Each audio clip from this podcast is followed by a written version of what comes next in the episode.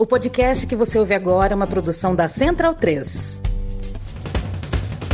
Começa agora pela Central 3, o programa para quem sabe que o futebol é muito, muito mais do que apenas um jogo. Está no ar o podcast da Trivela.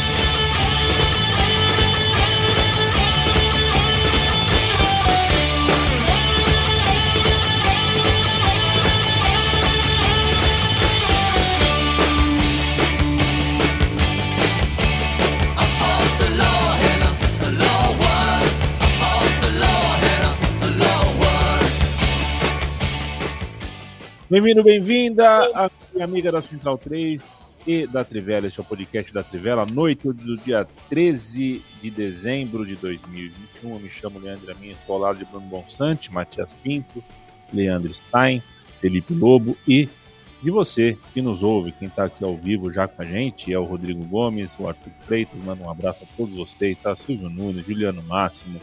O Juliano, inclusive, pediu para mandar um abraço pro cunhado dele, pro Caê, que está diretamente de Setúbal. Eu, o Caê que, que escreva, se ele está ouvindo a gente, ele que escreva, ô Juliano. Não vou mandar um abraço pro Caê, não. Vou mandar um abraço pra você. O Caê que escreva aqui. Aí eu mando um abraço para ele. Ô, bom, se o negócio é o seguinte, não estava entendendo nada, viu? Passei agora, foi um, um, um, cabeça branca, cabecinha branca, grisalinho, contra uhum. um chinês. Contra um chinês. Foi setenta e tantos a zero e o cabeça branca, pum, punha a bola vermelha na caçapa, um ponto. Aí ele punha a ah. rosa, sete pontos. Mas aí o cara vai e põe a rosa de volta na mesa. Aí, Isso. tum, outra vermelha, um ponto. Bumba, Isso. na preta, nove pontos. Pum, ele põe a bola preta. Por que, que fica pondo as bolas de novo no lugar se o cara derruba? Porque você tem que matar todas as, as 15 vermelhas antes de poder matar as coloridas e elas não voltarem. É. é. É a, é, a, a, gente, o, no Brasil, a gente joga só com uma vermelha, né? Nesse tipo de jogo. É, perfeito. Mas lá são 15, a mesa é maior e tal. É, dá para fazer até 147 pontos de uma vez só. Esse é o máximo. Ah, entendi. Por isso que quando ele fez 69 ali, meio que apareceu assim, ó, não dá mais para perder. Só que ele zerou a mesa, cara. É, então. O cara zerou a mesa. O chinês foi só para assistir mesmo. é uma vergonha. Quer dizer, o menino não teve culpa. É um menino, devia ter 18 anos. É, eles. É, os dois chineses que jogaram hoje são muito jovens mesmo. Ah, você tá por dentro, você deve ter assistido tô, essa partida. É, não, eu vi um pouquinho, mas. É, é, é Copa do Mundo? Não, é o World Grand Prix. É, ah, tem, perfeito. tem vários torneios diferentes, né? Sim, a Copa claro, do Mundo é em maio. Ah, eu, no, sei, eu sei. É em Sheffield. Eu sei, eu sou muito bem informado sobre isso, eu, eu sei. sei. Aquele cara... Graças a mim, né? falando estamos, essas coisas aqui, ninguém se interessa. Estamos falando de que eu descobri uma terapia para minha vida agora. A minha terapia, viu, Lobo, até então, era jogar no YouTube vídeos de remoção de cravos. Hum. Aqueles pedação de cravos aí, sabe? É bom, cara, é uma terapia. Agora eu descobri uma terapia nova, que é ver o cara zerar a mesa de sinuca. pum, pum, pum, uma delícia. Tudo bom, Lobo? Salve, salve a mim, meus caros todos. Boa noite, bom dia, boa tarde. Por enquanto, como diz ah, garoto. Nosso, nosso medo delírio em Brasília. É... Bom, vou, vou, vou, começar respondendo o nosso amigo André Pasti ah. aqui, que se ele, pergunta, ele perguntou se eu fiquei revoltado, como ele, com a lambança na Fórmula Como você? É, revoltado, eu não sei se é a palavra, mas eu achei uma lambançaça, assim, pior do que a da UEFA. É, assim, não, sem tirar nenhum mérito, Max Verstappen foi um pilotaço durante a temporada. É a melhor temporada que eu vi. Não sei se é a melhor da história, porque obviamente eu não assisti todas. Mas desde que eu assisto Fórmula 1 é a melhor.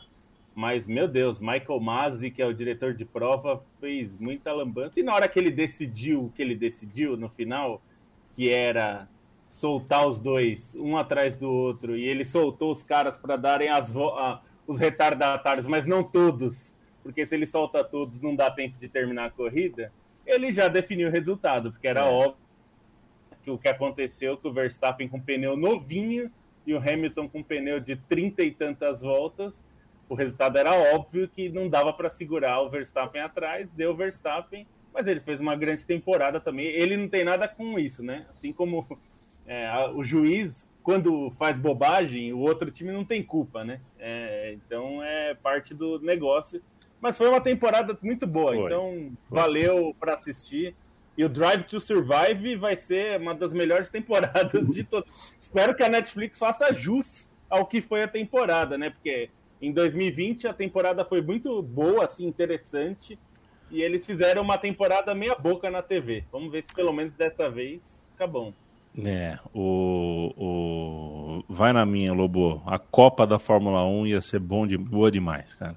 Copa da Fórmula 1. não tem como, né? Mas... Pô, como não? Faz um mata-mata.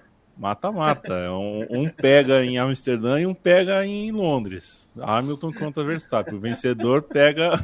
é, você pensa o quê? É, podia ter uma Copa Davis também, né? Uma Copa Davis de, de Fórmula 1. Né? Junta dois, três do mesmo país e senta o dedo é, mesmo. Com, com, quem ia desenvolver o carro? Então, tem que ser, tinha que, é, tudo é montador do próprio país, mecânico do próprio não, país. O Brasil vai correr com o quê? Bom, o Brasil não corre, Bom, né? Já Nem teve. Leandro Stein, não. Copersucar ou Forte Corse? Boa noite.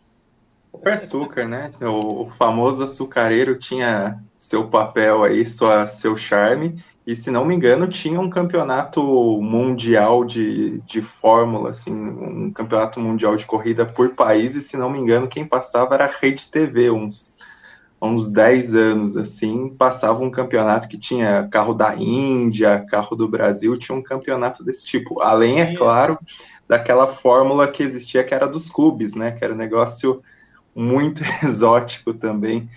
E não durou muito, como obviamente poderia se esperar. É, mas o de países era carros todos iguais, era carro da Fórmula 4, se eu não me engano. Era carro tudo igual, mesmo fabricante. A Dallara lá fazia todos os carros. É, terminei nesse sábado de, de, de ler, o, o, ler o livro do Flávio Gomes, Imola 1994.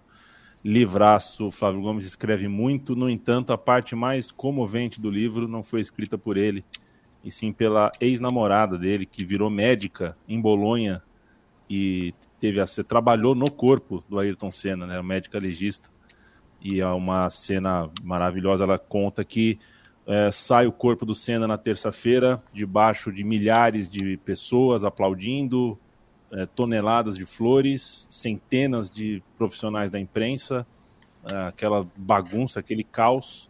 E uma hora depois sai o corpo do Ratzenberger sem ninguém. Você não tinha nenhuma pessoa na porta. E aí todos os profissionais do hospital fizeram questão de ir à frente do hospital e aplaudir e jogar flores. E acho que é uma cena das mais eh, comoventes que eu já li, assim, porque, uh, de fato, né, quando... Uh, é, é, a morte, né? É, iguala a todos nós, de fato, e às vezes a gente perde a dimensão das coisas. É, o Caê mandou um abraço. Salve, Caê. Você é malandro, você tá de olho mesmo. Um grande Acho que é, você, é tipo Caê. os fake do, do Farid Germano, isso aí. um abraço pro Rafael Ferreira. Um abraço pro ô, Guilherme Conte. Um beijo para você, Guilherme Conte. Saudade grande do amigo. Guilherme. Saudade do amigo. Uh, fez tanta parte da minha última viagem, seu Guilherme. Grande beijo para você, Arthur Freitas, o André Pasti já falamos aqui, Gabriel Rodrigues. Vamos falar com o Matias. Bom dia, boa tarde, boa noite, Matias. Temos campeão, temos campeões novos no Equador e na Bolívia. Quem são eles? Boa noite. Exato, são os dois independentes, né? O Independente Petroleiro de Sucre, é, campeão boliviano, e o Independente Del Valle, antigo José Terã, campeão do Equador, né? No caso da Bolívia, é, tivemos pela prime... depois de muito tempo né, um campeonato anual é, em pontos corridos, no qual é, chegou na última rodada com três clubes com possibilidade de ser campeão. O, o já citado Independente Petroleiro, o Always Red e o The Strongest. Né? O The Strongest, inclusive, era o que estava liderando, acabou sendo derrotado pelo Santa Cruz por 1 a 0 e amarga o seu sétimo vice-campeonato consecutivo, né? é, na verdade não é nem vice-campeonato, né? É, da, vinha de sete, é, de seis vice-campeonatos consecutivos. A última vez que foi campeão foi pelo Apertura 2016 e com a vitória tanto do Independente Petroleiro quanto do Always Red, ficou na terceira colocação que é, garante a vaga para a segunda fase é, da Libertadores, enquanto que o seu arquirrival, o Bolívar, é, disputará a primeira. Né? O Independente Petroleiro é, é uma equipe de 1932. O, o, grande clube da cidade é o Universitário de Sucre, que é, foi rebaixado recentemente, e a cidade não comemorava um título desde o clausura de 2014. Né? E a última vez que o Independente Petroleiro teve próximo de conquistar um título foi no Apertura de 94, quando ficou atrás, perdeu a final para o Jorge Wilstermann de Cochabamba. Né? E o clube, ano passado, estava disputando a Copa Simão Bolívar, que é a segunda divisão boliviana, com clubes de todos os departamentos do país, e acabou ficando na segunda colocação, que garantiu a sua classificação para a primeira divisão deste ano, algo que é, não é muito comum, né? Um clube que sobe e na mesma temporada é campeão e desse caso de forma inédita, né? Assim como o Independente Del Valle, é, que já tinha batido é, na trave no em 2013, né? É, vinha aí de uma sequência né, de dois acessos em 2007 e 2009 é, depois foi montando né, aquele time que viria a ser campeão, vice-campeão da Libertadores em 2016 e campeão da Copa Sul-Americana em 2019. Né? É um clube que investe muito na formação de jogadores, tanto até que mudou é, a sua nomenclatura para clube de alto rendimento especializado Independente del Valle e é, conseguiu finalmente ser campeão local, né? Tinha vencido o primeiro jogo por 3 a 1 diante do Emelec em Quito e jogando ontem é, no Jorge Capwell em Guayaquil, é, debaixo de uma forte chuva. É, saiu na frente né, com o gol do Richard Schunk, é, atacante argentino, que fez parte do título da Sul-Americana em 2019. É, e daí o Emelec tinha que fazer três gols né, para levar a disputa para as penalidades ou quatro para ser campeão. O Emelec que também enfrenta um jejum aí já de um tempo. Né? E é, o grande nome da conquista foi o jovem goleiro, né, o Wellington Ramírez, é, que havia sido campeão da Libertadores Sub-20 no ano passado pelo clube, depois de ter passado uma temporada na Real Sociedade B. Ele defendeu um pênalti e ainda fez defesas muito importantes, né, pensando aí na dificuldade de se jogar num gramado é, bastante castigado pela chuva, né, inclusive o segundo tempo demorou para ser é, retomado, né, a partida ficou parada bastante no intervalo. E é, tem mais um português, né? Campeão é, no continente, né? No caso, o treinador Renato Paiva, enquanto que do outro lado era um espanhol treinando os elétricos, o Ismael Rescalvo, né? Então fica aí o destaque né, para os dois títulos inéditos.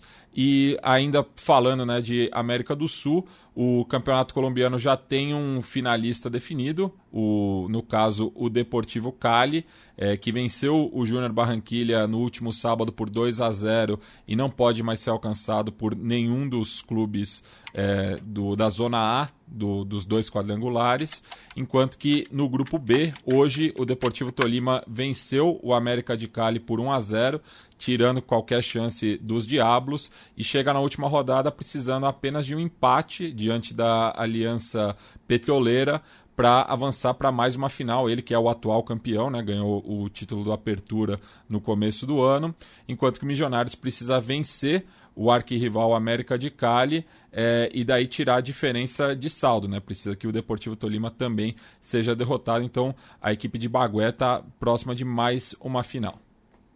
É, só fazer um, um, adendo que o Deportivo Cali é treinado pelo Dudamel, né, que teve vida curtíssima no Atlético Mineiro, mas está fazendo um trabalho consistente no clube do qual ele foi ídolo, do qual ele foi vice-campeão da Libertadores. E, e sobre... Stein, só me permite fazer uma errata, que no programa passado é. eu confundi o Dudamel com o Mondragon, é, quando eu estava falando do justamente do, do, do, Atlético Mineiro, né? Então só, só fazendo essa errata.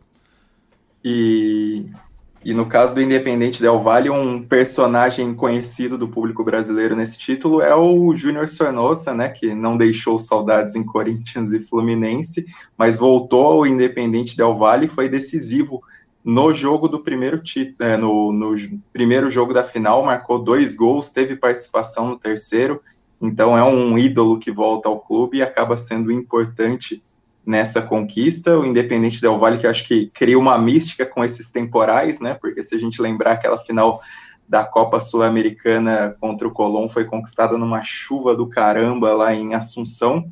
E o Renato Paiva, um treinador, mais uma vez, o Independente Del Valle, pensando fora da caixinha, né? Que é um treinador que passou 15 anos na base do Benfica, era o comandante do Benfica B até 2020 e chega e continua esse legado aí que a gente pode pegar desde o Pablo Repeto, passando pelo Miguel Ángel Ramírez e conquista esse título que acho que era o que faltava para realmente afirmar a grandeza do Independente Del Valle no cenário nacional depois de tantos feitos continentais dessa equipe. É, e o Emelec não ganha um título desde 2017, né? Faltou esse complemento é. também.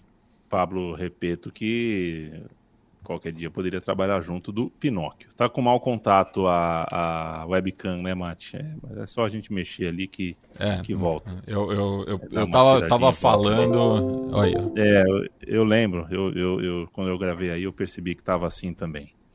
É, Qualquer coisa fica meu, meu, meu avatar aí.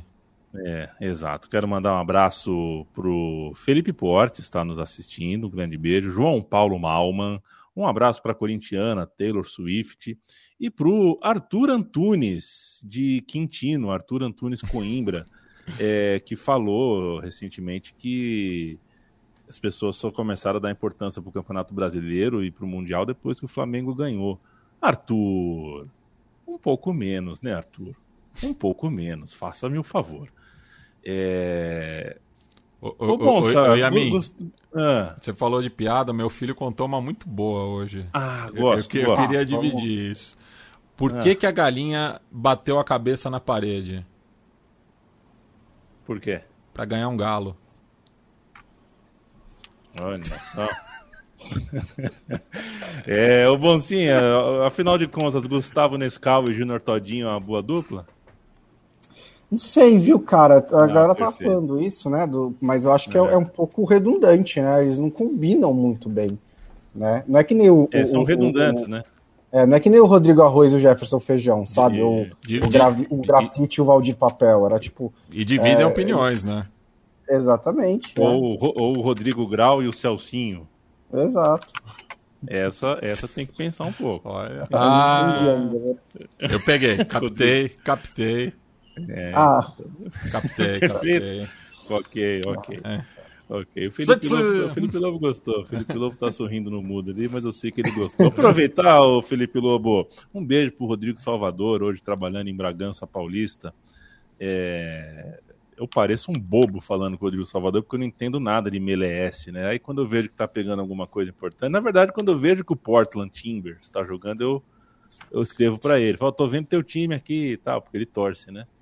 E aí saiu o gol no fim. Eu achei que era Copa da MLS, que era Copa dos Estados Nada, era final de MLS mesmo. O Portland uh, conseguiu um gol no último lance, o famoso crepúsculo, um termo que o Matias gosta muito de usar, na bacia das almas. O Portland levou o jogo para prorrogação, mas não teve jeito. O quadro de Thales Magno e companhia é campeão estadunidense barra canadense, campeão da Major League Soccer é com você, Felipe Lobo. É, então é um título. É, é curioso, né? Porque o, o, Manchester, o que eu ia falar, Manchester City é do mesmo grupo, né? New York City é, começou a sua história de 2015, né? Para cá, que foi quando foi criado o time, é, apostando muito em estrelas, né? Em estrelas internacionais, aqueles, aquelas estrelas meio decadentes já, né? É, fim de carreira e tal, como foi o Lampard, o Pirlo, o Davi Villa, que até foi o desses todos o que ficou mais tempo e o que faz, fez mais diferença né, para o time, jogou muito bem por lá. Mas assim, como, como vocês sabem, na MLS tem uma questão que chama teto salarial. Para você ter jogadores é, estrelas assim, é, ainda que eles não entrem é, no teto com o valor real que eles recebem, eles entram com o valor máximo né? É parecido com outros esportes americanos. E se você tem muitas estrelas, e muitas eu digo duas ou três, que é o máximo que dá para ter, normalmente o seu time tem um, um, degrau técnico muito grande entre as estrelas e os outros. É, o New York City mudou um pouco essa política desde a saída do Villa, começou a apostar em jogadores é, com perfil um pouquinho diferente, um pouco mais jovens e também não estrelas internacionais, mas jogadores mais em ascensão. Até tem o Maxi Morales lá, que é um, é um veterano, né?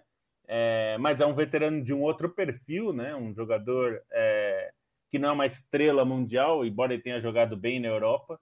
É, e tem, inclusive, o Thales Magno, que o, que o time contratou aí do, do Vasco, e a maior parte dos jogadores é, é, são jogadores de, de é, não são conhecidos internacionalmente, né? O, o Tati Castelhanos, que é o principal jogador argentino, é um jogador completamente desconhecido, nem fez carreira na Argentina e foi o grande jogador assim do, do, do time nessa temporada.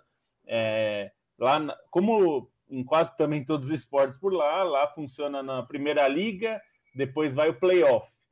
E nos playoffs foi quando o New York City cresceu bastante é, o Timbers. E, e o, e o Castelhano, né, Lobo? Ele vem justamente do Torque, né? Que é a, a, a filial do, do, é, do, do filial. Grupo City em Montevideo. Que é, conseguiu a classificação para Libertadores. É, o Torque. É, é e, e, esse, e esse time, né? É, foi crescendo ao longo da, da do mata-mata e tem, tendo bastante dificuldade, inclusive, né? O, o Portland Timbers ele é um, é um time um pouco mais talhado é, o time é bom, campeão... Lobo? Quer saber o time é bom. É bom o bola. New... É. O New York City eu não achei um time dos melhores, não. Eu achei o Portland Timbers melhor do que o New York City, é. mas é um jogo só, né? E, e acho que o gol também feito é, primeiro condicionou um pouco o jogo. O Timbers foi, atacou quase o tempo todo, no, principalmente no segundo tempo. É, mas, enfim, só conseguiu o empate lá para lá do Deus me livre, né? Aos 49 do segundo tempo, já quando parecia que nem ia dar, mas teve prorrogação e o time não tinha mais perna, não aguentou. É, o, o, New York City levou para os pênaltis e nos pênaltis foi mais frio, mas os pênaltis eu sempre é, é uma disputa muito mental também, né? Então é, é difícil. Eu acho que, é, como todo mata-mata, né, Yamin? É, o melhor time do ano, nesse ano na MLS, era o New England. O New England foi quem jogou melhor. Revolution. Cons... O Revolution. Foi mais consistente, foi quem apresentou um futebol melhor. Mas no mata-mata pegou o New York e o New York empatou o jogo, levou para os pênaltis na, na conferência e, e, levou. Então é parte da, da, da magia do mata-mata mesmo. E ganhou. É, e acho que tem um aspecto relevante que existe uma das rivalidades mais fortes que tem, não é a maior, a maior talvez até seja do Timbers com Seattle Sounders. É, são dois times, até porque eles são times que já existiam antes da MLS, né? Nas ligas anteriores. Então existe já uma, digamos, uma tradição maior já de rivalidade. Mas a rivalidade de Nova York cresceu muito. Então os Red Bulls e os é, e os City é, são bem rivais, e é curioso que lá o Red Bull é a tradição, porque eles são os herdeiros dos Metro Stars é, que tá existiram. Tá são os tá fundadores. Tudo, tá tudo avesso, Lobo. É, eles, eles são fundadores da liga, né? O Metro Stars, o antigo New York Metro Stars, que até o Parreira foi técnico, é, é um dos times fundadores da liga. Então os Red Bulls, eles se consideram tradicionais na liga. E o City veio depois, o New York City veio depois. O City diz que eles não, que os, os, rivais nem em Nova York jogam, porque o estádio fica em Jersey, né? Então é, é diadema deles. É, é, a mesma é, coisa do, do Giants e do Jets, né? É, então é que os, os, os Giants e os Jets jogaram em Nova York até a construção desse estádio, é. né? Então eles, é. o, o Red Bulls nunca jogou em Nova York, sempre foi em Jersey, né? Então eles dizem que devia chamar New Jersey. Então assim, só que o, o Red Bulls é, que sempre teve uma política mais. Sempre não, mas a maior parte do tempo teve uma política parecida com a que o City está fazendo agora, de mais jovens e tal, nunca conseguiu ganhar o campeonato, né? Já foi vice, já ganhou a fase inicial, mas agora quem tem o primeiro título de Nova York nessa geração é o New York City. Então é mais que, um elemento de rivalidade. E a camisa que o Leandro Stein usa não é do New York Não é do New York City. Okay? É, do, é, do, é do time matriz, né? É, é da, da filial de Manchester, né? É de papai. É, é de papai. É, da matriz. Perfeito. Eu gosto muito de Oregon, acho que é uma cidade legal, então gosto do Portland, um estado legal, né? Portanto, gosto do Portland Timbers e gosto, embora seja torcedor, como todos sabem, do Alabama Shakes. Pra gente não sair do continente, bom, isso aqui daqui a pouco eu quero dar um Joga por música, o Alabama Shakes, joga, né? joga por música. Eu quero ouvir o Stein sobre Copa Verde, mas antes, aproveitar que eu tô. É, é, o que todo mundo deve fazer, né? Aproveitar que eu tô no, em Oregon, dar um pulinho no México, pô. Né? Falar uhum. um pouquinho do Atlas. É quase lá, tá né? Longe. É quase lá. É, tá longe. Claro. mas estamos ali. É, é, é, no meu mapa é só fazer assim. Tem só a Califórnia inteira. É. é. tem muito. Tem, a Califa dá para passear de, de, de, carro só na. Né? Aliás, sem carro você não faz nada na Califa. O Bruno Bonsante, o Atlas é campeão. É, foi. foi campeão emocionando muita gente, porque o contexto dessa conquista é, quero que você explique para a gente, mas é uma torcida que sofreu demais até gritar ontem pelo, pelo, pelos seus jogadores campeões. É, foi um jejum de 70 anos, né? Até fiquei curioso, até talvez uma matéria que a gente possa fazer, é, quais são os maiores jejuns, né, de títulos nacionais, assim, né? Agora que o, o Galo quebrou 50, o Atlas quebra 70. É, o primeiro título, é, primeiro, primeira vez que foi campeão mexicano desde a temporada 50 e 51, e o último título no geral, né, mesmo tinha sido a Copa MX em 67 e 68. Era muito, muito tempo é, sem gritar campeão. É, foi o time que ficou em segundo na fase classificatória atrás do América. Nas quartas passou pelo Monterrey, que vai ser o, o representante do México na, no Mundial, né, ganhou a Conca Champions. É, depois, na semifinal, venceu o Pumas. E na final pegou o Leão, venceu por 3 a 2 jogando em casa. O jogo de volta foi no domingo, o Atlas venceu é, por 1 a 0 Aí a disputa foi. É, na verdade, o Leão venceu por 3 a 2 o primeiro jogo, o Atlas venceu o segundo por 1 a 0 A decisão foi para os pênaltis, nos pênaltis 4 a 3 para o Atlas, primeiro título em mais de 70 anos, em 70 anos exatamente, né? Realmente é um dos jejuns aí muito longos. É, como você falou, muito sofrimento da torcida do Atlas. Isso. É do Atlas. E só uma questão, a gente, eu e a minha, a gente fez um especial do clássico Tapatio ano passado no Som das Torcidas, né? E a própria torcida organizada né, do, do Atlas, a Barra Brava, chama Barra 51, em referência a esse único título, e eles têm um cântico muito interessante que diz Sé que nunca te visto campeão, eso no cambia al coração, né? Porque é uma torcida bastante fidelizada e viu, né, nesse período aí de 70 anos, o arquirrival citadino conquistar 12 títulos e ser um dos maiores campeões do México, né? Então a, a decadência do Atlas faz com que o, as Chivas é, se tornem né, o principal clube da cidade. E daí tem o, o, o lance lá muito doido, né? É, é, eu, eu não costumo tomar uísque, mas um uísque envelhecido em mais de 60 anos, será que dá um barato a mais? É, aí eu acho que já, já, já, já passou, né? É, o Matias. É, qualidade, né? É, do Atlas, acho que uma coisa interessante também é que nesse período de jejum eles tiveram times relativamente fortes nos anos 90, com trabalho de treinadores reconhecidos internacionalmente, o Bielsa e o Lavolpe, que foi, foram trabalhos que ajudaram a renovar as categorias de base, né? O Atlas revelou Borghetti, Pardo, Rafa Marques e times muito ofensivos que, porém, no máximo chegaram a um vice em 99, né? Nesse tempo todo é, de jejum, só dois vices do Atlas, então era um time que tinha essa barreira até mesmo para conseguir chegar na decisão. O treinador atual, o Diego Coca, que tinha sido campeão com o Racing Argentina em 2014, ele era defensor dessa equipe de 99, que foi vice-campeã do Atlas. E, e, a estrela... E o, na... e o, treinador adversário era o Ariel Holan, e ambos passaram pelo Defensa e Justiça nesse movimento né, do clube de Florencio Varela de chegar na primeira divisão, tudo. Então tinha essa, essa questão também, né? Uhum. E, e o, herói do título acabou sendo o Camilo Vargas, né? Que é um goleiro que está na história do futebol colombiano, principalmente no período dele no Independente Santa Fé, que conquistou títulos, foi muito importante, era reserva em duas Copas com a seleção colombiana e falhou no primeiro jogo antes de virar herói nos pênaltis, né? Então acabou se redimindo, assim, sendo o grande personagem da final.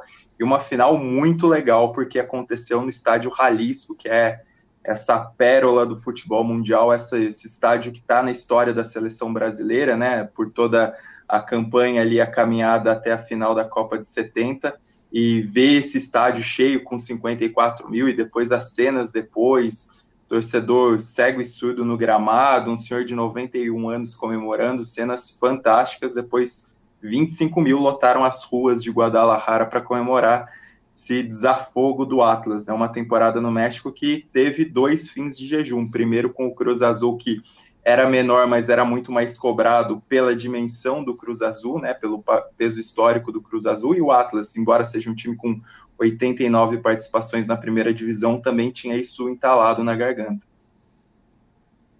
É, eu vi, viu, Stein? Eu vi em 2000.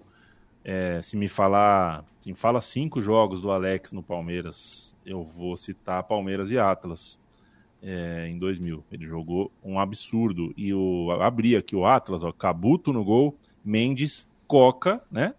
Como zagueiro, Bricenho e Salazar, Torres, Rodrigues, Epeda e Osorno, Santidiana e Castilho, técnico, o Ricardo Lavolpe, o homem da saída Lavolpiana. Quer o Palmeiras ou está ou não? Por favor, já aproveita embora. Ok. Marcos Neném, Argel, Roque Júnior e Júnior, Galeano, Fernando, Rogério e Alex, três volantão para o 10 jogar. Euler e Pena, técnico Luiz Felipe Escolar. A gente já tem 30 minutos e a gente ainda tem Copa e, do Brasil e, só, e Champions. E só uma questão, lá, é, citaram aí nos comentários em relação à piada do Santo André, né, dos dois atacantes, o Maicon Leite, é. ele passou também pelo Atlas, assim como o Lúcio Flávio, o Pelé Branco. O Pelé Branco, exatamente. O, eu fui, eu, eu tava no estádio, eu fui ao estádio, a Vila Capanema, assisti a reestreia do Lúcio Flávio no Paraná Clube um Paraná e Joinville. De doer, hein? Nossa, que frio que fez. Foi um dia de abertura de Eurocopa, inclusive, ou segundo. Teve Grécia e alguma coisa na Eurocopa, só disso que eu lembro. Fez um, um frio de rachar goiaba. Ô, Leandro Stein.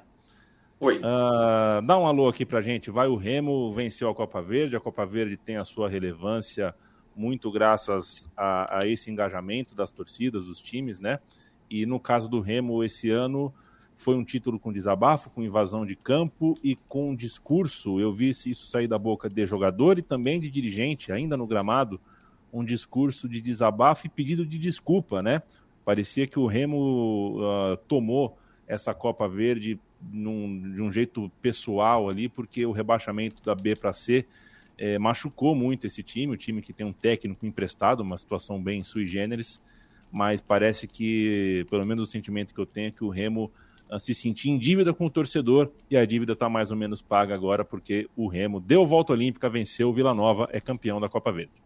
Acho que o desabafo tem vários, várias facetas né, nesse título do Remo. Tem, acho que o principal é o rebaixamento, e, e isso precisa, é, precisa se exaltar o comportamento da torcida que abraçou o time, lotou o Baenão, estava um, um clima fantástico no jogo contra o Vila Nova mas também era um Remo que perseguiu o primeiro título da Copa Verde, né, com dois vices, com o Paysandu maior rival com dois títulos, é, sempre esses embates, né, pelo formato da competição, geralmente os dois paraenses é, se pegam na semifinal e, enfim, todas as finais da Copa Verde até hoje tem um paraense na decisão.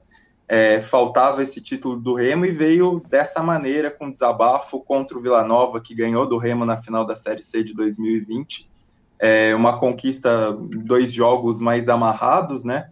Considerando o equilíbrio entre as duas equipes até a decisão nos pênaltis. E aí, nos pênaltis, também a consagração do Vinícius, que é visto como um dos maiores goleiros da história do Remo. É, conseguiu pegar dois pênaltis, até o primeiro pênalti que ele pega é um, um lance muito difícil, que ele desvia, a bola ainda bate na trave. Acabou sendo o herói é, desses personagens do Remo, acho que também vale destacar o Neto Pessoa, que foi o artilheiro da Copa Verde, foi decisivo nas semifinais contra o Paysandu, né? Foi 2 a 2 e 2 a 0 o Neto Pessoa tomou conta dos dois jogos. E o Eduardo Batista, que veio nesse empréstimo do Mirassol para tentar salvar o time do rebaixamento. não conseguiu, continuou para a Copa Verde e, e, conseguiu esse título, até saiu com o discurso de que ainda vai voltar para o Remo em algum dia, mas é, acho que a imagem que fica mesmo é do Baenão lotado, da maneira como a torcida é, invadiu o campo, comemorou, soltou fogos, porque é realmente uma, uma sensação, pelo menos um alívio, né? Depois desse rebaixamento e, e uma maneira de expressar como a torcida vai seguir ao lado do Remo para tentar nessa batalha de novo na Série C, né? Esse rebaixamento imediato, tentar, tentar mais uma vez subir para a Série B do Brasileiro. Perfeito. Quero mandar um abraço para o Felipe Desidério, para o André Esteves, o Heitor Gomes, o Denis Andrade, Rodolfo Vaz, Emerson Pinheiro. É, não se esqueçam de conversar também com os nossos robôs. Vocês conversam com as pessoas, né? Nós cinco aqui, mas quando vocês clicam no like, vocês conversam com os robôs. E aí, um, uma pessoa que está passando pelo YouTube, uh, é mais fácil a nossa live entrar nas relacionadas dele se o nosso podcast aqui tem mais likes. Portanto, conversem com o robô também. é sempre um prazer e a gente faz sempre lembrança para apoia.se barra Trivela e apoia.se barra Central 3. Afinal de contas, tanto a redação quanto o estúdio são independentes. Uh, no roteiro está escrito assim: lambança no sorteio da UEFA. É, o meu parecer é que a lambança vem de muito antes. Eu não sei se vocês pensam igual. Já me levanto o dedo quem quer começar a conversar sobre isso comigo. Mas é que eu acho muito bonito é, um time inglês uh, ficar em segundo do grupo e ter bloqueado para o sorteio Liverpool, Manchester City e Manchester United, mais o time do grupo dele. Assim eu também quero ser segundo do grupo, filho. Para mim não faz nenhum sentido você ter bloqueio de times do mesmo país nas oitavas de final. Não faz nenhum sentido, a não ser o sentido de privilegiar os times que já são privilegiados, que classificam para a Champions League mesmo em quarto lugar. Porque para cada bloqueio que você dá para o Chelsea, é uma chance a mais para um Sporting de Lisboa, por exemplo, pegar o Liverpool, pegar o Manchester City. Pô, já não basta de, de, de de, de, de, benefício para esses países terem quatro vagas, você ainda tem que direcionar o sorteio. Essa é a minha opinião. E aí, para você direcionar o sorteio, você faz isso, faz aquilo, bloqueia. Aí tem o software. Uma hora ia dar cagada no software, deu cagada, foi ridículo. É, mas aconteceu e agora a gente já tem os oito confrontos. Começa contigo, Globo. É, assim, na verdade o software é bem básico. É, para quem acompanha, se os, se os rapazes lá, que não são bem rapazes, né? O George Marchetti, que é o vice-secretário-geral, que estava é, apresentando ali, é, na verdade, é uma regra muito simples, né? Assim, eu, eu até concordo. Eu acho que a, a parte que você falou do bloqueio de país, hoje, é, quando ela foi criada, eu acho que fazia algum sentido, porque eram poucos times do mesmo país, não eram quatro, né? É, eram a, ali nos anos 90, é, você tinha bem menos, você tinha dois times do país, enfim, depois aumentou ali no final dos anos 90, começo dos anos 2000. Mas então fazia algum sentido isso, porque era para beneficiar confrontos entre os países. Né? É, hoje, como tem quatro, quatro países com quatro times cada, é, e esses países em geral são os que classificam mais times, né? acaba ficando um pouco é, bizarro. Mas, mas eu acho que, por exemplo, o bloqueio de times é, do mesmo grupo eu acho importante para não ter, porque senão fica meio uma pataquada, né? você pegar time do mesmo grupo, acho que tem que ser de outro grupo mesmo. É, mas para explicar o que aconteceu, é, o sorteio estava rolando e aí quando saiu é, é o Villarreal, eles sorteiam o primeiro e o segundo colocado e depois sorteiam quem vai ser o primeiro colocado que vai é, bater com esse segundo. Mas a partir do sorteio do segundo colocado, você não coloca, é, tem um, um, uma bolinha de cada time ali, né? E aí eles não colocam os que não podem enfrentar, ou seja, no caso do Villarreal, não podia ter times espanhóis e nem os times do próprio grupo, no caso, era o Manchester United. E eles erraram, colocaram a bolinha do Manchester United e não só erraram, como a bolinha do Manchester United saiu. E aí então, opa, mas não pode pegar o Manchester United, tá errado. Então teve que sortear outro, sortearam o Manchester City. Isso já era um erro. Mas o, o erro que causou a reversão do sorteio veio a seguir. como é, o time a seguir que saiu foi o Atlético de Madrid. E o software colocou que o Manchester United não poderia ser um dos adversários porque ele já tinha sido sorteado. E o apresentador, que era o Marquete, falou: o Manchester United não pode ser um adversário porque ele já saiu. E ficou todo mundo assim, mas, mas ele não saiu, saiu errado. E continuaram o sorteio. E aí o Manchester United, a bolinha do Manchester United, não entrou ali no sorteio para pegar o Atlético de Madrid. E aí, obviamente, isso tem uma influência. Quer dizer, o Atlético de Madrid não, não teve a chance de pegar o Manchester United. E aí, enfim, o sorteio acabou sendo anulado por inteiro, o que está certo, né? Já que fez a cagada, tem que refazer mesmo, não pode ser. Porque o Real Madrid, que é malandro, é, tinha pegado o Benfica nesse sorteio. E o Real Madrid disse: não, mas o, o erro só aconteceu depois do meu sorteio, então sorteia só depois. É uma picaretagem, né? É, não, não pode, tem que, tem que sortear tudo de novo. E aí fizeram o sorteio tudo de novo. E é doido, porque hoje teve vários sorteios, né? Teve primeiro da Champions, depois Liga Europa, depois Conference League, e aí teve que ter de novo o da Champions. É, então foi assim, o, sorteio, o primeiro sorteio foi às 8, o segundo às 9, o terceiro às 10, e aí teve outro às 11, que foi de novo da Champions. E aí sim, e aí a, a ironia do destino é que a bolinha que não foi colocada para o Atlético de Madrid, que foi o Manchester United, dessa vez saiu para os dois se enfrentarem, né? É, pelo menos né? assim, acho que a solução encontrada é, foi o me menos mal, entendeu? Já que erraram, tem que refazer tudo e tem que colocar claro. tudo. Né? Claro. Mas assim, isso, para quem acompanha o sorteio, quem eu gosto muito dessas coisas de sorteio e tal, eu sempre gosto de acompanhar. É meio assim, é fácil, não é que tem uns tem alguns bloqueios, principalmente na Liga Europa, tal, que são difíceis porque não são esportivos. Por exemplo, russos e ucranianos são geopolíticos porque é um bloqueio geopolítico. É para não, não mandar um time russo para a Ucrânia ou vice-versa, porque pode dar problema. Mas esses, sorte... esses bloqueios aí que existem hoje são bloqueios simples, não é muito difícil. Então, é, me, me, me espanta que os caras erraram uma coisa tão ridiculamente fácil. o sorteio é. que a gente faz na Trifon, é, na, jogando futebol de amigos, não é muito diferente, só que a gente faz na mão e não sai errado. Então, sim, eu achei uma, uma, uma um erro meio burro, é, assim. Foi, foi um erro difícil de entender, né? Assim, não é difícil de fazer o sorteio. Isso porque é... eles fazem ensaio, né? Exatamente. Ensaio, né? exatamente. Mas eu também não acho que tem que levar todo mundo da UEFA para raia, né? Não por isso, ah, pelo menos. É. Então, é, foi... resolveram do melhor jeito, ah, né? O pior seria acho, fazer essa e... solução que o Real Madrid propôs aí, que seria um fechadinho, é. né? E no fim, assim, não mudou tanto, né? Uh, o, a Internacional se deu mal, o Real Madrid se deu mal. Uh, o, o, Bayern o Chelsea está com sorte campeão. É, o Chelsea. Eu quero, quero, ver qual, qual eram as probabilidades disso acontecer, tá? ah, devia ter bolsa de aposta é. já para isso.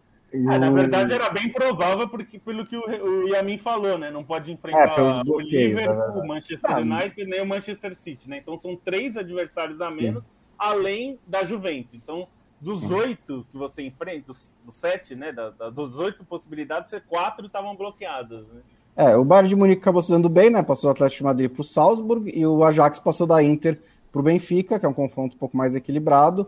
É, a Inter também seria equilibrado, mas assim, é, eu acho que é um, um o é, preferível, o que não quer dizer que o Ajax vai passar, o que não quer dizer que a Inter não vai passar, nada disso. Mas assim, foram as mudanças que deram aí. O resto ficou mais ou menos a mesma coisa. Eu tinha até achado o primeiro sorteio é, com poucos confrontos mais equilibrados, né? Você tinha ali, estava muito claro quem eram os favoritos. Acho que esse segundo deixou as coisas um pouco mais é, indefinidas. Mas, é, bom, enfim, é, essa, essa questão dos bloqueios acaba sendo, como, até eu concordo com o Yamin nisso, que é um subproduto do, desse, de, de você ter né, muitas ligas é, concentrando dinheiro, concentrando vagas, né? Que concentrando vagas, concentrando dinheiro, né? Porque elas passam, né? Elas vão estar tá sempre passando para as oitavas de final se elas fizerem direitinho isso.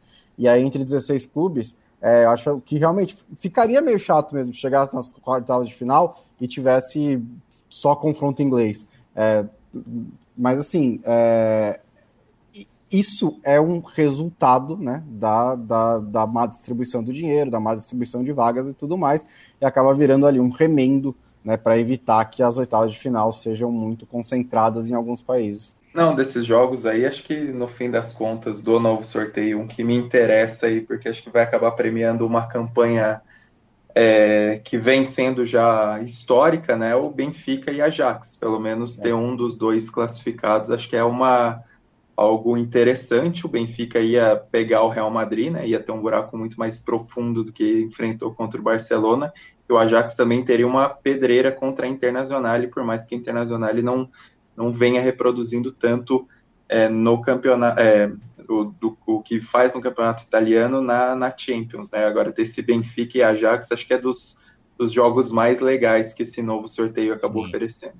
E, me, e, o melhor desse jogo, viu, Stein, é que vai acontecer é, numa data onde o Flamengo provavelmente já tem treinador.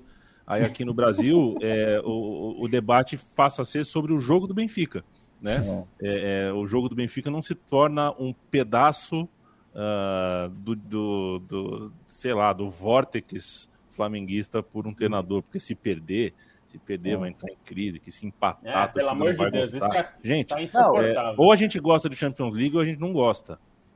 É, é... Mas essa última semana teve ah, até jogo do, do Braga, do Carvalhal sendo discutido, né? Porque é um dos potenciais pô. candidatos. Pô. Mesmo eu sendo flamenguista, eu não tenho muito saco para isso, não. Só para repassar hum. os jogos aqui que a gente acabou não passando, só para tá. dizer, como o sorteio que ficou, o que valeu, ficou Red Bull Salzburg Bayern de Munique, Sporting e Manchester City, Benfica e Ajax, Chelsea e Lille, Atlético de Madrid e Manchester United, Villarreal e Juventus, Internacional e Liverpool, PSG e Real Madrid. Ah, só, e também o PSG também se deu um pouco mal, na minha opinião, né? Essa daí é mais subjetiva, é, porque passou do Manchester United, inclusive é, o segundo Messi Cristiano Ronaldo, que é, entre aspas, abortado, né? Porque também quando saiu o sorteio da fase de grupos foi toda a propaganda. Messi contra Cristiano Ronaldo, porque o Cristiano Ronaldo ia para o City. E aí ele não acabou indo, ele acabou indo para o Manchester é. United. E aconteceu isso agora também porque tinha saído. Mas é, para o PSG, no momento em que ele está ainda de instabilidade, né? E aí é bom sempre fazer o, a ponderação de que os jogos são daqui a dois meses, então é, qualquer análise que a gente faz aqui em dois meses pode mudar, né? Tem janela de janeiro, tem é, várias coisas, pode ser os, nem ser os mesmos treinadores. É, mas para o PSG, é, pegar o, Real, o Manchester United, que imagino que em fevereiro estaria mais acertado com o Ralf Rangnick, mas é um time mais em formação do que o Real Madrid, seria um pouquinho melhor do que pegar o Real Madrid, que está numa boa fase, né? Tem um treinador extremamente experiente é, em competições europeias, ganhou a Champions League três vezes, que é, jogadores em forma melhor. É, acho que para o PSG o Real Madrid é mais perigoso do que seria o Manchester United, de novo com essa ponderação de que vai saber como é que vão estar os times daqui a dois meses. Eu assisti por uma TV portuguesa, viu, bom? Aí quando saiu a segunda bolinha foi o Sporting de Lisboa, né? Foi. Aí quando saiu o Manchester né? City, ficou um silêncio assim, aí um comentarista falou: ficou pior um bocadinho. Porque no primeiro sorteio, os primeiros sorteios, Sporting e Juventus, aí mudou para o City. É, ficou bem pior. Para Juventus, eu acho que ficou parecido, porque foi o Villarreal, né? Acho que é um adversário é. mais ou menos é, do mesmo estilo, né? Acho que o, que o, até o, o Heitor aqui colocou, e o, Benfica e Ajax, o que é legal é porque assim, o Ajax é mais time hoje que o Benfica, é claro, mas é, é, claro que o Benfica prefere pegar o Ajax do que o Bayern de Munique, né? Claro, o Bonique, né, Bayern de Munique nem poderia porque estava no mesmo grupo, mas o Liverpool... O Real Madrid, né? Real Madrid... Real Madrid como foi. É, então é, é claro que o Ajax é melhor, mas é, assim como para a Inter ia ser difícil jogar com a Ajax, mas era menos difícil, era mais possível o jogo com a Ajax do que com o Liverpool, que a chance é muito menor. O Liverpool é muito mais time hoje, né? Então é. É, piorou um pouquinho. O Chelsea, por mais que o Lille tenha feito uma campanha interessante, ficou em primeiro e tudo mais, mas é muito difícil. O Chelsea vai estar, é claro, vai depender de muita coisa, até lá pode mudar muito, mas o Chelsea é um, um time que a tendência é ficar melhor até lá, né? Inclusive resolver alguns problemas que estão vivendo agora. Então, e, a, tendência é ser pior. Não, pro, e, e, temos, pro... e temos Copa Africana de Nações também nesse intervalo aí, que pode é trazer é verdade, lesão. Em janeiro, enfim, né? É, e, e tem o Mundial de Clubes em fevereiro. Pois né? é. Ô Lobo, a gente devia fazer um reality show, assim, sei lá, jogar uns FIFA no Twitch. Quem ganhar, pega esse jogo em fevereiro para fazer. Inter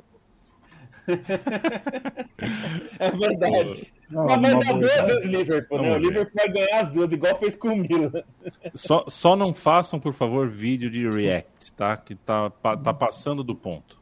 tá? É, quero explicar para as pessoas que react de jogo de futebol só funciona se a pessoa não sabe que está sendo filmada ou se esqueceu que ela está sendo filmada. né? Se ela está se filmando ou está muito consciente, não é um react. Basicamente é uma. é, isso tem outro nome. Isso chama-se performance, não react. É, um abraço a toda a coletividade flamenguista e São Paulina, hoje, dia 13 de dezembro, é, efeméride de títulos mundiais, né? 40 anos do Mundial do Flamengo, 3 a 0 no Liverpool, e de, putz, a vida, hein? Eu, eu- 28 eu não anos. lembrava do placar. É, eu acho que eu ouvi pouco. E 29 anos, né? Acho que é 29, 29. anos de São Paulo, 2, é, Barcelona 1. Ambas partidas disputadas naquele sol, sol gelado, né? Um, um sol meio frio, assim, no estádio olímpico Com aqueles de. Tóquio. Exatamente, hoje reformado. Um tempo, né, tanto 81 quanto 92, um tempo em que o Mundial de Clubes é, colocava times mais ou menos do mesmo mundo né, para jogar. Hoje, a par- a partir de alguns anos depois da Lei Bosman, são mundos diferentes. Né? Os times brasileiros precisam contar nos dedos para ter cinco estrangeiros para jogar. É, e os times europeus têm 15 estrangeiros, 20 estrangeiros. Por quê? A lei trabalhista, da qual sou a favor, mas isso deformou completamente, junto com toda uma carga econômica, financeira Televisão. do futebol, televisão e tudo mais. O Mundial de Clubes hoje ah, se tornou um bicho esquisito aí dentro, da, dentro do cenário, mas 92, 81 era jogo pau a pau, jogo bonito de ver. Então, ah, saudações aos campeões do mundo. Temos e, e 10 São minutos. Paulo, e só um complemento: São Paulo e Flamengo sem jogadores estrangeiros, né? Foram campeões mundiais Hum, sem estrangeiros, ao contrário do Grêmio, nesse formato já no Japão, que tinha o De Leon como capitão.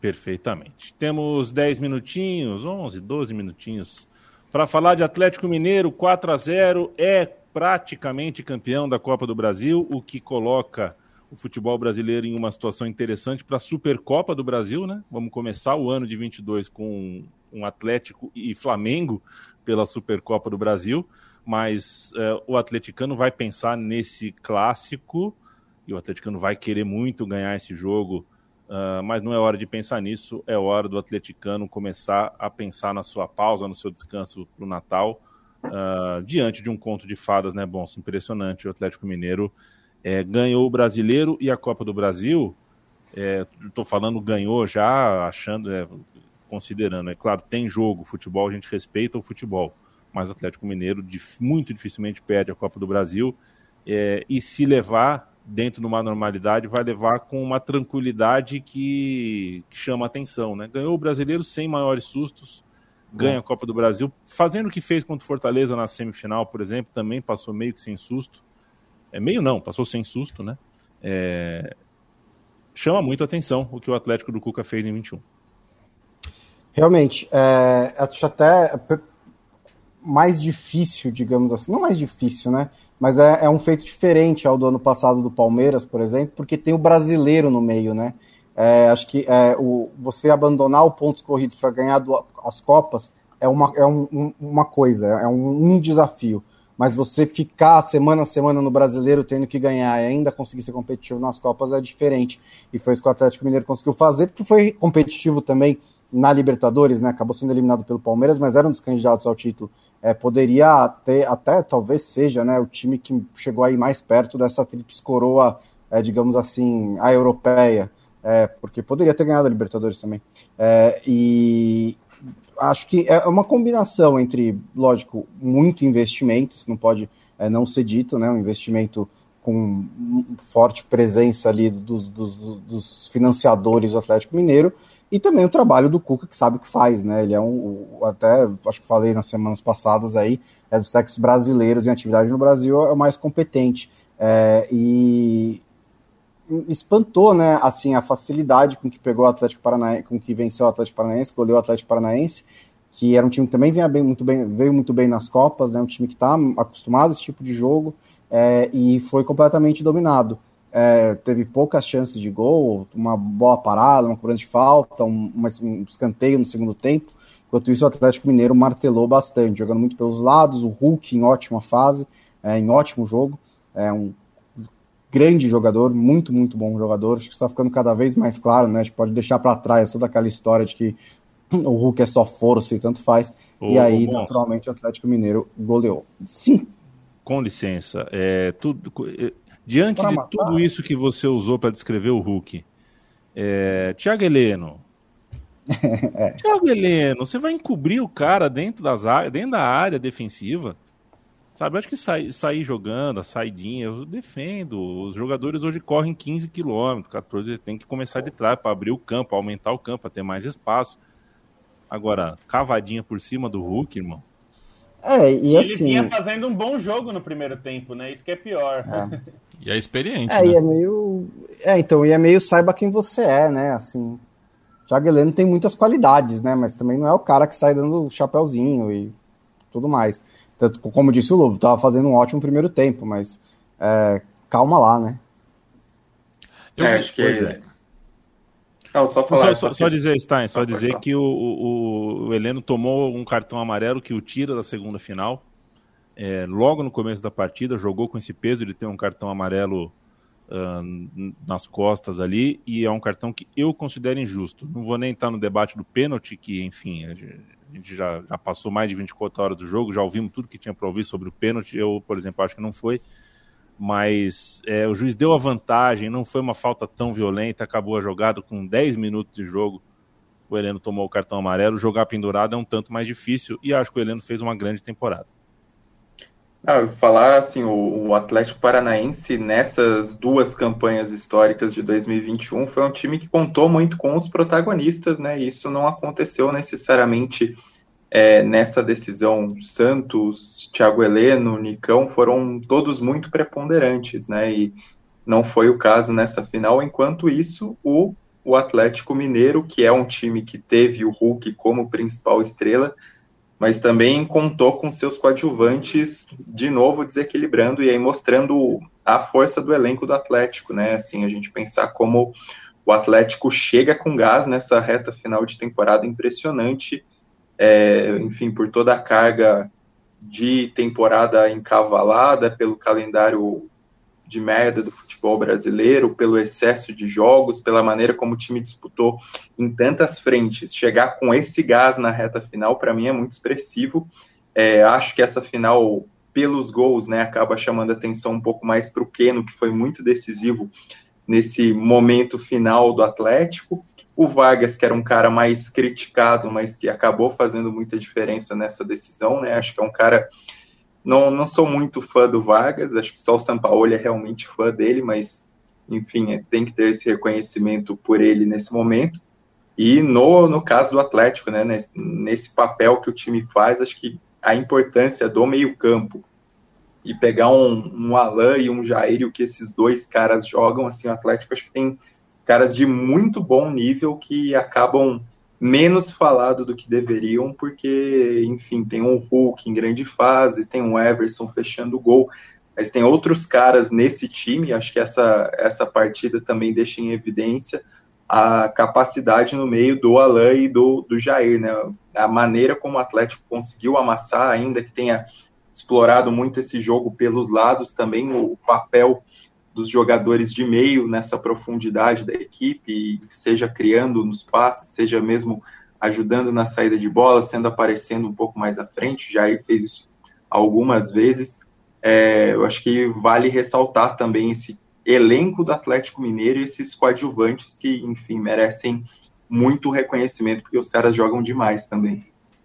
É, eu só queria complementar uma coisa em relação ao clima da final. Eu vi um tweet muito é, feliz do, do Thales Machado, é, editor é, de esportes do Globo e do Extra, no Rio de Janeiro, de que essa talvez tenha sido a final é, de Copa do Brasil que os clubes chegaram com menos pressão, né? Porque É, o Atlético vinha do, do campeonato mineiro e do brasileiro, enquanto que o, o Atlético Mineiro, no caso, o, enquanto que o Paranaense vinha do título da Sul-Americana. Então já tinha uma, uma temporada é, boa, né?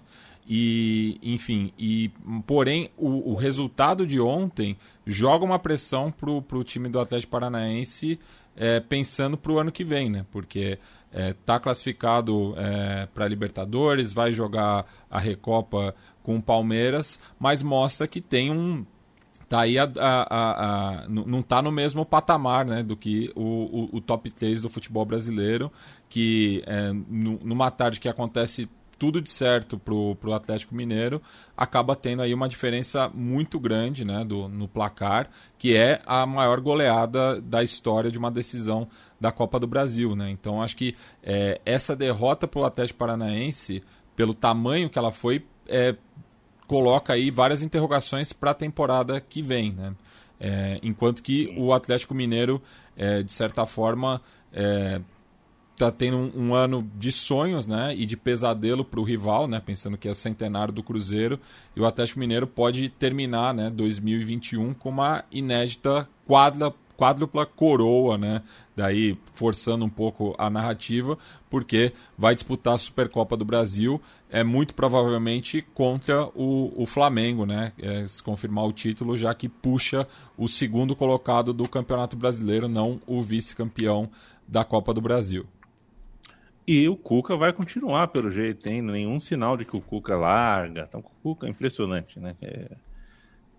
Quando, quando, quando ganha campeonato nos últimos tempos, aí sempre uh, saiu fora. Isso, vai, isso é bom para Estou curioso para ver como é que é o Cuca começando um segundo ano vitorioso, fazendo uma temporada é, e... de de confirmação. E já pode cravar Isso. que é o maior treinador da história do. o mais vencedor treinador da história do Atlético Mineiro, né? O posto que Sim. era do Tele Santana até esse século, mas o Cuca, com seus méritos, né? Com a conquista tanto da Libertadores do brasileiro e muito provavelmente da Copa do Brasil, é, já arrebatou, né? É, Lembrar foi... que o Santos teve uma partida muito ruim, inclusive o que o, o Thiago Heleno fez no segundo tempo, o Santos fez no primeiro tempo, e só que não saiu o gol, porque o Thiago Heleno tirou em cima da linha, mas ele foi sair jogando, chutou a bola no, no, no, no peito do, do Diego Costa. É, lamentar que o Diego Costa não está conseguindo jogar. Qual foi outra coisa que eu anotei para o que eu vi nessa partida, gente? Oh, meu Deus do céu, esqueci. Vai lá, Lobo. É, então, o Diego Costa, que já se diz que pode sair, né? Ele mesmo deu uma entrevista meio deixando a porta aberta, assim, que, que pode deixar o Atlético.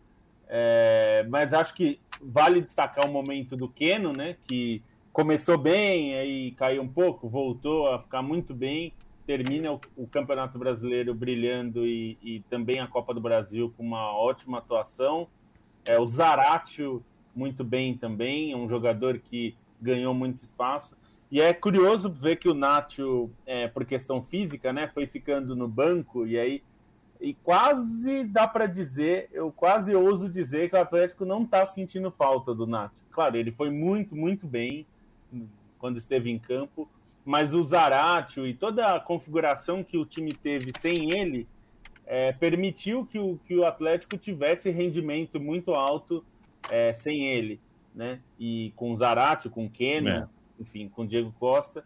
E para como acho que é importante ressaltar uma posição que em geral é, é brilha por não aparecer, como assim já valia para o Campeonato Brasileiro, mas vale também pela partida deste domingo, especialmente Alain e Jair jogando uma bolaça, dois volantes muito bons é, o Alan é, muitas vezes caindo para fazer a saída de bola ali, ajudar na saída de bola, apresentando ali, abrindo espaços para os zagueiros, né, para receber e, e, dar uma opção de saída.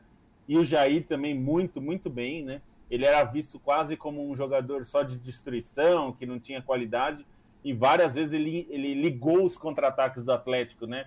Recebendo a bola ali, fazendo uma transição então, para fazer alguns destaques dessa partida, mas que acho que servem para a temporada também. Perfeito. Lembrei o que eu tinha para falar.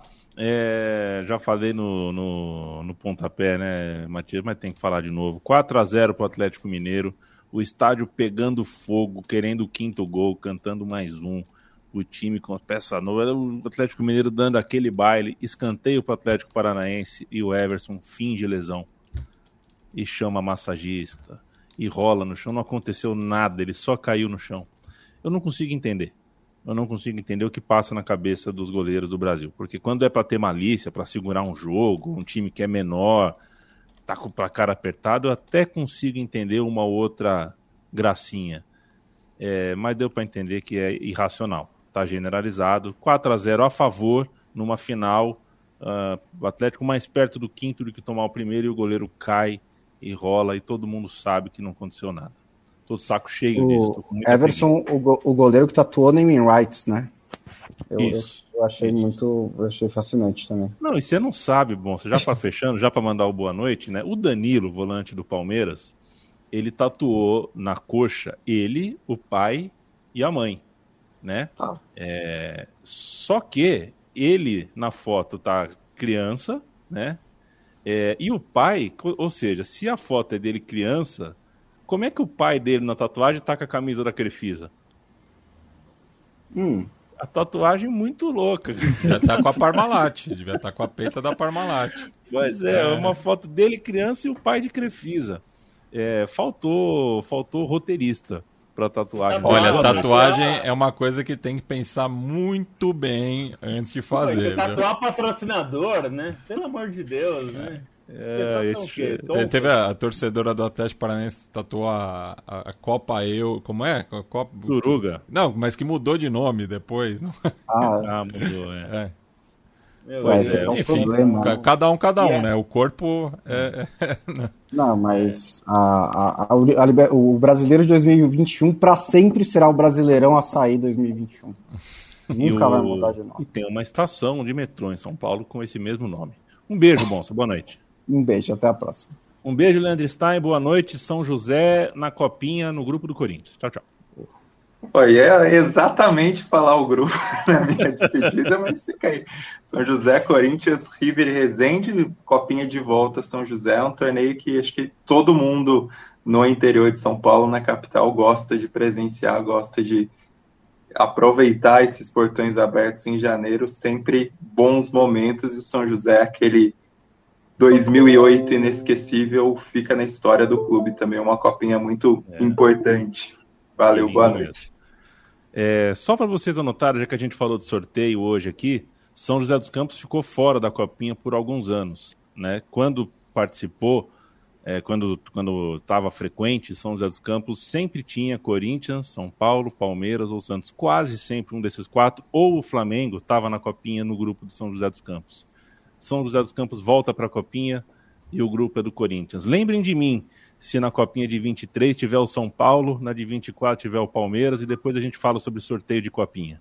E tá? lembremos nisso que Wagner Love ganhou o apelido dele de Love em São José dos Campos, José na Copinha de 2002. A, a, 20 anos de Love. A, a noite joseense. Pois é, eu lembro de. Eu cheguei nele na arquibancada e falei: por que, que você não tá jogando, Wagner? Até então era Wagner, né? E ele tava todo vestido de preto, né? Já tava desligado da, da equipe. Ele pôs a mão na coxa falou, panturrilha. que nada. Cheguei em casa descobri que era amor. Um beijo. Já foi todo mundo? Um beijo, Lobo. É um, um beijo a vocês todos, a todos que nos ouvem. É o Thiago Dias Soteiro que diz que está passando por uma barra e a gente é a melhor companhia. Um abraço Aguanta. aí nessa beijo, fria Toronto, né? Onde ele mora. Deixar também o lembrete para quem quiser é, ver os nossos produtos oficiais na loja. Tem o link na descrição da, do podcast, do vídeo, se você estiver no YouTube. Mas é caphead.com.br barra Trivela. Você entrando lá em trivela.com.br também no nosso menu tem o link da loja. Vá lá, tem uns produtos legais. Ainda dá tempo de você dar uma camisa ou uma caneca da Trivela para alguém que você gosta e você propaga a palavra. Um abraço até quinta-feira. Até. Matias, um beijo, boa noite. Você preferia estar na festa em Moscou durante a Copa de 18 com o Alexandre Matos e o Cuca, na qual o Alexandre Matos contratou o Nico Freire para o Palmeiras? Ou na festa com o Jô e o Douglas Costa nesse último fim de semana que fez o Jô sumir por três dias e aparecer só na segunda-feira sem o casamento. Eu prefiro ficar em casa. tá bom. Tá certo, é que foi boa a notícia do Jô, né? quer dizer, boa. Notícia é, meio esquisita. É, não, o cara sumiu três. Tá porque ele sumiu três dias, mas não é que as pessoas estavam preocupadas. Eu sou um é, otário, né? Eu sou. É. Ele, é, ele escreveu, ele, aparentemente o casamento dele é, entrou em crise, mas a questão é que ele sumiu três dias e, e não é que as pessoas ficaram preocupadas com, nossa, aconteceu alguma coisa grave, né? A família, as pessoas do. do tipo, isso, todo mundo sabia que ele estava uh, fora de risco, digamos assim. Uhum. Histórias da bola. A gente hum. nem ganha para isso e fica só como gracinha de fim de programa. O podcast da Trivela volta na quinta-feira, toda segunda e quinta, uma edição nova. Conosco, uh, sempre, às vezes a gente tem um desfalque ou outro, às vezes a gente tem um convidado ou outro, às vezes a gente tem o Zeco Baião de dois, às vezes a gente tem áudios, às vezes a gente tem gráficos, às vezes a gente tem telão, mapa de calor, uh, tudo a gente tem, a não ser que a gente não tem. Um beijo.